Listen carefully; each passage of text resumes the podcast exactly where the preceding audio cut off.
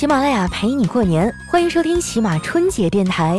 大年三十听段子，乐乐呵呵过大年。大家好，我是你们的好朋友佳期。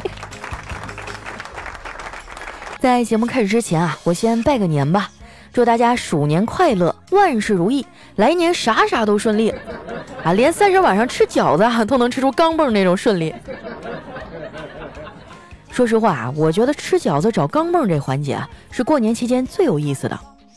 不知道是不是我的问题啊？今天都三十了，但是感觉好像也没啥特别的，大家都是该干嘛干嘛，和平时啊没什么两样。但是如果啊你现在跟我说春节假期延长半个月，我去，那这年味儿立马就浓起来了。每年过年啊，我最烦的就是出去拜年，我现在啊都能想象出来，明天呢，我妈肯定一大早就把我从被窝里拽出来，然后拉着我啊出去串门。在这儿呢，我希望我的各位长辈朋友们啊，能在我拜年的时候啊，先自我介绍一下，要不然啊，我真的叫不出来您是谁啊。到时候吧，还得装得非常热情，而且演得好像跟你很熟一样，真的心好累啊。不过话说回来啊，去见这种不太熟的亲戚还好，表面上寒暄一下就过去了。最烦的啊，就是那种平时不联系，上来就催婚的七大姑八大姨。不过啊，今年我不怕他了，因为我从网上学到了一招，啊，就是再有亲戚催我结婚啊，我就跟他说，那个不是我不想结婚呐，我也很无奈呀。前几天啊，我找了一个算命先生，他说我三十五岁之前结婚啊，会克死三个亲戚。我跟你说，这招一出哈，你甭说催婚了，过年哈连相亲都不用去了，就是可能啊会落下一个暴脾气的恶名，但是这也不见得是件坏事儿。我感觉这人呐，还是应该有点脾气，脾气太好不行。只要你脾气够好啊，你就会发现有些人啊，那不是得寸进尺了，那简直就是得寸进十公里啊！再说了，我也没骗他们呀。前几天啊，我确实找了一个大师算了一下，只不过呢，主要算的是财运。那大师啊，看起来鹤发童颜的啊，一看就很有仙风道骨。不瞒你们说啊，我刚进去的时候，我都不敢说话。后来啊，鼓了半天的勇气，我才张开嘴。我说：“大师，您帮我算算，我大概什么时候会变得很有钱呀？”那大师哈抬头看了我一眼，说：“你呀，到了七十岁就要什么有什么了。”当时把我激动的。我说：“大师，真的是这样吗？”大师啊，微微一笑：“是啊，到时候你要什么烧什么就行了。”瞬间我这脸就青了啊！我觉得这就是骗子，算的一点也不准。我怎么可能只活到七十岁呢？对不对？我们家啊是有长寿基因的。别人不说啊，就我姥姥姥爷今年都八十多了，身体还是特别硬朗。说到这老两口啊，我昨天还去看望他们了。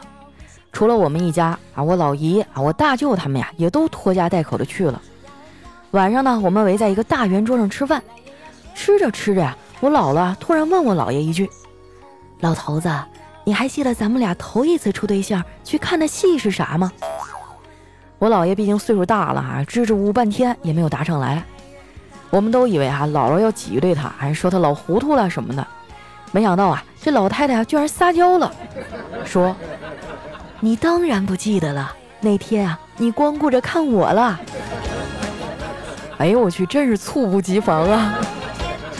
这碗陈年狗粮，噎得我眼泪都快出来了。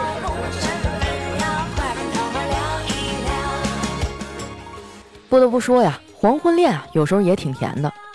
我有个朋友，他奶奶啊都九十多岁了，最近呢在跟隔壁邻居家八十多岁的大爷谈恋爱。那大爷还是个暖男啊，经常给老太太端汤送菜啊，削苹果啥的，总之就是特别体贴。本来呀，家里的晚辈觉得这俩人相处的也挺好，也没干涉。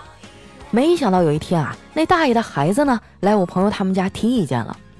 对方啊很委婉的说：“妹子，咱们俩家人走动走动吧，也挺好的。但是我爸毕竟也八十了，能不能别让他背二十斤的大米了？” 说实话啊，我还真有点羡慕这老太太，都这把年纪了，还有男人为她不顾一切。这大爷也是个宝藏男孩，你说现如今啊，有几个年轻人能做到他这样啊？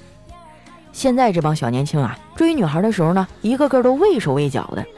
有的还更过分，还用网上学来那些套路，玩什么欲擒故纵的把戏。哎，我就不吃这一套。喜欢我呢，你就好好说；你要是朝我走近一步，那我就向你蹦三步；你要是退一步哈，那我就退十万步。完了呢，我还得跑回家哈，把门给锁上。所以现在一般人想要脱个单啊，那都老困难了。如今我们年轻人的现状啊就是这样，我们相信爱情，同时也相信啊，爱情不会发生在自己的身上。所以啊，我的小姐妹们，我劝你们别谈恋爱了，你们可都是要做富婆的人，不要被爱情啊绊住了前进的脚步。况且啊，人类的情感也不仅仅只有爱情啊。还有什么亲情和友情呢？我觉得吧，你要是不想谈恋爱，那可以多交点朋友，不然啊，你听到八卦你都不知道跟谁分享。我虽然朋友不多啊，但是质量很好，一个个的啊都很仗义，有啥事儿呢，我也都愿意和他们分享。比如昨天晚上啊，我做了一宿的噩梦呢，醒来的时候吧，被子都被汗湿透了，起来半天啊，我还恍恍惚惚的。后来呢，我就想起来啊，丸子好像是学心理学的。我就给他发了一条微信，我说：“丸子，我昨天晚上梦见我自杀了，你快给我解个梦呗，这怎么回事啊？”丸子立马就给我回消息了：“佳琪姐，你不要担心，梦都是反的，说不定是他杀呢。”你说丸子这脑回路啊，真的是太清奇了，就这种例子啊，简直就举不胜举。当年啊，丸子和叨叨刚认识那会儿，就差不多是现在这个时间段。那时候俩人还在暧昧期啊，没有捅破这层窗户纸儿。有一次约会呢，聊到年夜饭，叨叨啊突然就说：“丸子，希望有一天你也会出现在我家的年夜饭桌上。”这丸子听完，狠狠地瞪了他一眼，然后说：“叨叨，你太过分了！我拿你当朋友，你你居然想吃我！吃货的世界我是真不懂啊，虽然总不按套路出牌。”但是丸子这人吧，还是挺不错的，体贴温暖的巨蟹座，平时干啥呀，我都愿意带着他。但是有一点啊，我从来不和他一块看武侠剧。说出来你可能不信啊，丸子啊能把武侠剧看出鬼片的效果来。每当他看到一桌子好菜还没开吃就被打翻了这种镜头，啊，他就会尖叫啊，嗷嗷的啊，叫的老惨了。丸子啊，可以说是一个合格的吃货。他挣那点钱啊，一大半都用来买吃的了。但是让我纳闷的是啊，他隔三差五呢还能给自己添个大件儿。前两天啊，他又买了一个新的蓝牙耳机，我看见了就忍不住问他：“丸子呀，你这钱都哪来的呀？就算把兜兜赚的钱算上，也不够你这么花呀。”丸子邪魅一笑说：“佳琪姐，我 get 到一个省钱的办法，就是你要是想买啥。”那就先看看这个东西啊有没有那种流量小鲜肉代言，如果有的话，那就看看你认识的人里面有没有他的核心铁粉。要是真有啊，那你就直接跟他要就行了。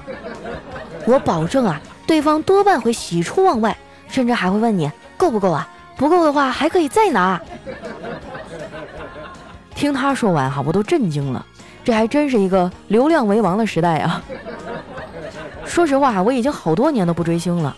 现在好像流行养成系的偶像，我看二零二零年啊，那些不吃饭的都去参加女团了，而我们这些吃饭的呀，大概就只能参加美团了。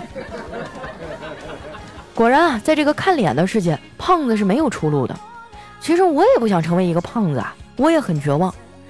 熟悉我的朋友都知道啊，我曾经无数次的减肥，又无数次的失败。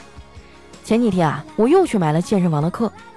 小黑知道以后啊，就数落我半天。他说：“佳期啊，你就是个冲动型的减肥者。你这种人啊，最可怕的敌人就是健身房。去一次吧，烧不了几个卡路里，出来以后呢，却自我感觉良好，吃的比哪天都多。咱也不知道小黑哈哪来的自信，说我他自己那啤酒肚都多大了，看不见呢。我最起码还有减肥的行动，他连最基本的意识都没有。”而且呢，我这次报课啊，还兼顾了实用性。我选的是跆拳道。我跟你们说啊，学跆拳道真的太有用了。我朋友呢就是学跆拳道的。上次我们俩一块吃饭啊，跟另一伙人起了冲突，对方十几个人呢，全靠我朋友一个人撑着。只见他呀，一个三百六十度回旋，然后呢就把腰给扭了，讹了人家一万八呀。朋友们，一万八呀，这也是一笔不小的收入了，瞬间就解决了年底的财政危机啊！没准今年啊还真能过个好年。你看，有钱有闲啊，还不用去串亲戚，多好！我都有点羡慕他了。哎呀，说起来好怀念十八岁以前的日子呀，那个时候不用上班啊，过年还会有红包拿。现在啊，我们家有资格拿红包的，也就是我哥那俩孩子了。今天一大早，我哥他们两口子啊就带着孩子来了。一进门啊，我哥就让侄子侄女跪下给我爸我妈磕头拜年，还说要大红包。小侄女太小还不会呀，我侄子啊就捏了捏妹妹的脸，说：“看你哥我的。”说完呢，就趴地上给我妈磕了一个响头，磕完就站起来了。啊，我爸在旁边就不乐意了，脸一沉，说：“还有我呢，给我也磕一个呀。”我侄子啊拍拍腿上的土，说：“不行，你没钱。”要我说啊，这孩子就是想不开。那奶奶给的红包都是一百一百的大票，最后呢都会被我嫂子给收走啊。但你要是把爷爷哄高兴了，那老头从自己私房钱里还拿个十块二十块的，对不对？我嫂子肯定不会没收啊，那到最后还不都是自己的呀？每年一说到收红包啊，网友们就会很同情家里的小朋友，觉得他们收了钱自己也拿不到。你们是不是搞错了呀，朋友？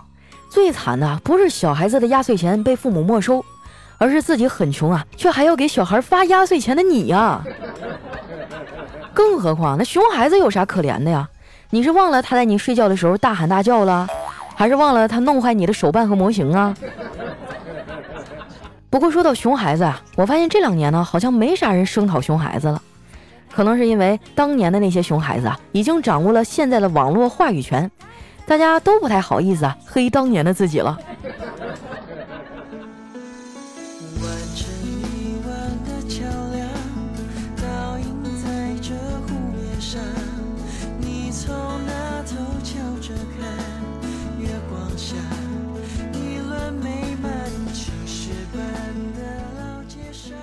一段音乐，欢迎回来。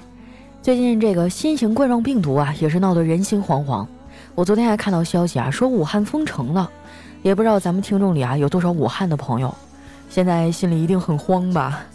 我知道什么样的安慰啊，在此刻听起来都很苍白。我只希望在这段特殊的日子里呢，当你消沉无助的躲在家里的时候，我的声音啊，能给你带来一点点的安慰和快乐。春节哈，我们喜马拉雅所有的主播都在坚持更新节目，你并不是一个人呢。其实呢，我最近也蛮慌的，我买了好多口罩，就一遍遍的叫我爸妈怎么戴啊，怎么消毒，然后老太太还是坚持要出去买年货，好气啊！就让我想起在网上看到一个对联，上联是六零后劝九零后不要夜，下联是九零后让六零后戴口罩，横批谁也不听。其实越到这个时候啊，我们越要冷静，不要盲目的相信网上的谣言。你仔细想想啊，这些年我们经历了多少大事儿啊？什么九八年的洪水啊，汶川地震、非典等等，哪一次啊，我们都觉得哎呀，完了完了，肯定过不去了。现在不还是活得好好的吗？不瞒你们说啊，当年非典的时候，我妈囤的盐，去年才吃完。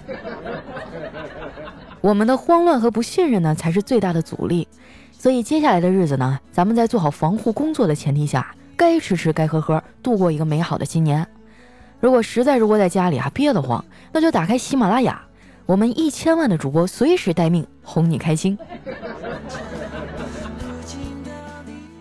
好了，那接下来时间啊，看一下我们上期的留言。首先这位呢叫清淡，他说：“丫头啊，没和你打招呼就到你老家哈尔滨来了。今天呢，我去了中央大街，走到底儿啊就是斯大林公园了。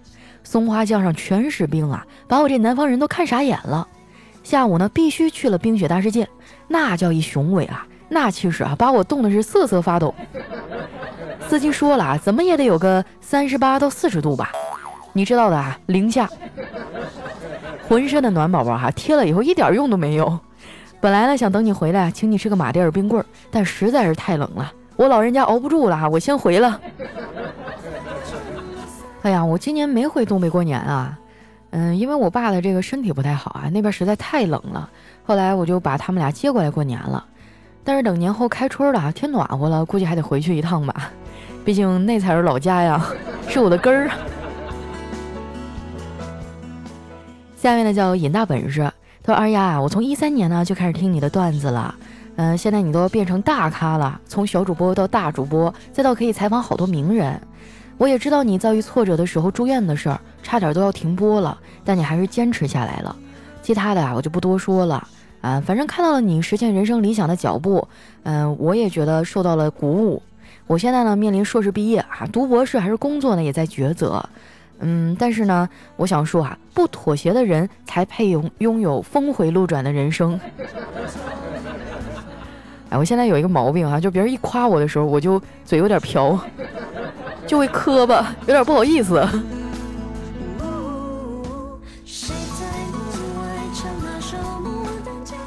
下面呢叫二 S 五幺 ZSL 哈，他说看电视上啊，这女孩呢总喜欢在老公的怀里睡觉，就感觉特别幸福。我今天啊就试了一下，结果睡到一半呢，被老公无情的推醒了。我不满的说，人家电视里的女孩都是这么睡的。我老公说，那人家女孩也会像你一样把哈喇子淌人一身呢。睡一觉跟洗淋浴似的。哎，不瞒你们说哈，我睡觉就喜欢淌口水，我也不知道为什么。而且我睡着睡着呢，这个枕头上就会有那么一小摊儿。我终于知道枕巾是做什么用的了。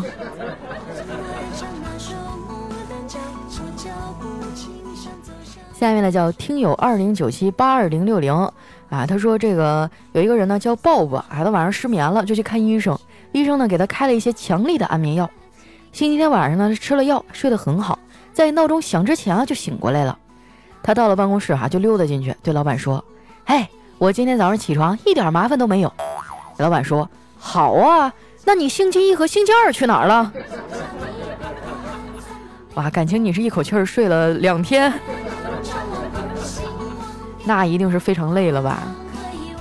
啊，我特别理解这种感觉啊！就有一段时间，我也是忙项目，加班特别累，然后休息下来以后，我就是什么都没干，也没出去玩，就一口气儿睡了两天。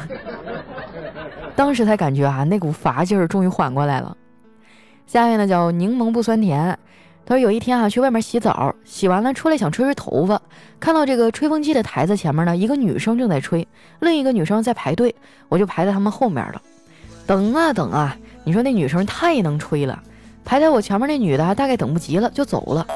然后我就继续等啊等，等啊等，又等了很久啊。那个好像终于吹好了哈。然后呢，他就拔下了吹风机的插头，把那个吹风机装回了自己的包里。整了半天是人自己带的呀。我估计有这功夫啊，头发都干了。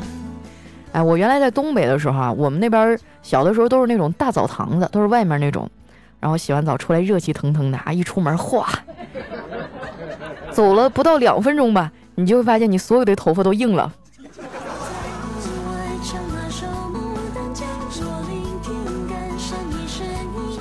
下面的叫白英英，他说少男和少女啊并排坐在那儿，哎，这少男就盯着他，少女说：“我我来大姨妈了。”少年微微的一叹气，但还是盯着他，没有放弃的意思。这少女又说：“我我痔疮也犯了。”这少年微微一叹气啊，还是盯着他，没有放弃的意思。这少女啊，只能委屈的说：“我口腔溃疡了。”这回啊，少年终于是放弃了，他满脸遗憾的说：“那好吧，那就来个鸳鸯锅吧。”咦，真的这段子念到一半哈，我都不敢往下读了。还好还好啊，这是开往幼儿园的车。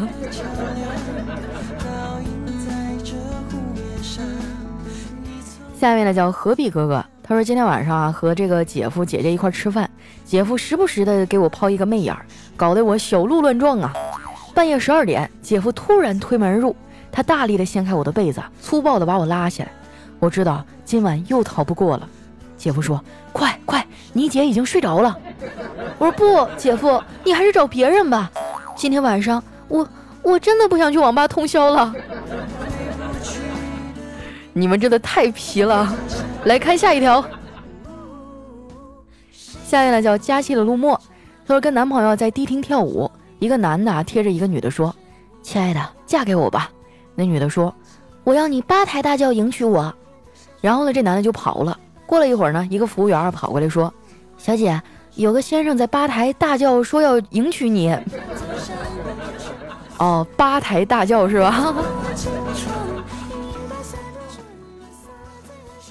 下面呢叫 JQ 幻西尘，他说今天啊在商场，女朋友呢突然拽着我的衣角，小声的说：“哎，你快看，前面那个人是我前男友，待会儿呢咱们得表现的恩爱一点，让他嫉妒。”我说好啊，然后呢女朋友就撒娇的跟我说：“老公，人家想要那个白金项链儿。”么么么。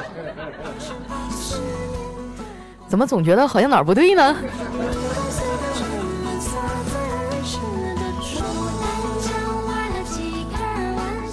下面呢叫听友幺九幺六三三四九五，他说一个面包车啊塞了十四个人，后面一个乘客啊说你这是超载呀，被逮着得扣不少分呢。那司机啊回头淡定的冷笑，扣分儿那也得有驾照啊。顿时啊无数倒吸凉气的声音弥漫在车厢里，又有一个乘客说没有驾照你也敢开呀？那，司机说没事儿，酒壮人胆，中午啊刚喝了一斤二锅头，老子怕谁呀？然后又有一个乘客说：“那你为啥不考驾照呢？”哎，我这两千多度近视眼儿啊，右腿还是假肢，怎么考啊？然后又有一位乘客说：“你不怕无证驾驶要判刑啊？”哎，司机说：“老子有精神病，怕他干啥呀？” 然后一个乘客说：“快放我下车！”哎，司机说：“下什么车呀？我这九手的面包车刹车早就坏了，抓稳了，咱下坡了。”啊幸亏这是个段子啊，要不然想想也挺可怕的。那说到这个哈，过年呢，大家免不了要喝酒啊。还是那句话啊，开车不喝酒，喝酒不开车啊。大家一定要注意安全。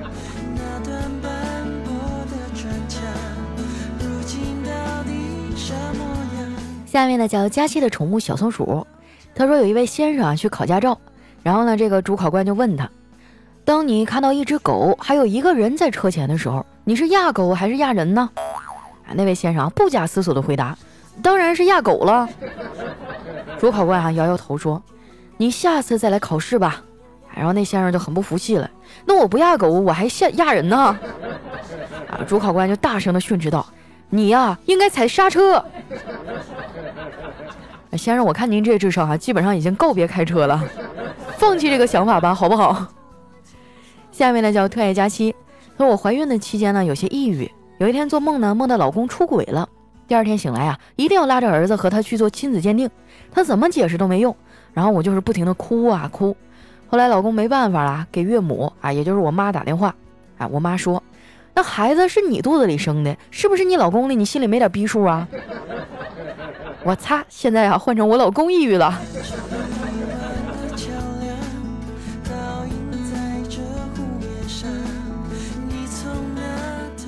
来看一下我们的下一位哈，叫佳气的大白腿。他说这个相亲的见面会上啊，女孩侃侃而谈啊，说她以前的男朋友哈如何的开豪车住豪宅啊，经常夸她怎么怎么漂亮，一看到她就紧张。然后这男孩看了看她，说：“我我一般看看看到美女也也会紧张的说不出话来。”啊，这女的扑哧一笑，嘿，你这种搭讪方式啊，真老土。啊，这男的紧接说：“但。”但但但看到不不不不好看的，我我我我就会结巴。哎，其实我觉得相亲市场上啊，大家都半斤对八两，你何苦去为难人家呢？当你坐在桌前看到对方的那一刻啊，你大概就可以估摸出啊，自己在这个介绍人的心目中大概是怎样的一个斤两了。来看一下我们的最后一位哈，叫家国红枫叶，他说在公交车上，一大哥在打电话，什么？你要一万块是吧？他那要五万块，好，一会儿我就给你们送去。坐在对面那小妹还那叫一羡慕，大哥你太帅了，你是干啥的呀？大哥说我就一司机，不是，那你司机咋那么有钱呢？大哥说啊，我是给工地拉砖的。啊，原来是五万块砖是吧？啊，那你也得看这五万块砖用来干啥了。他如果是在什么北京啊、上海盖房子了。最后哈，五万块钱可能还买不回来呢。今天留言就先分享到这儿啊！喜欢我的朋友呢，可以关注我，我叫佳期，是佳期如梦的佳期。微信搜索喜马拉雅 app 关注喜马拉雅官方微信公众号。过年期间啊每天都可以收听一期不同主播带来的春节特别节目。你看我没骗你吧？希望大家都能开开心心的啊过一个白白胖胖的好年。那今天节目就先到这儿啦新年快乐我们明年见。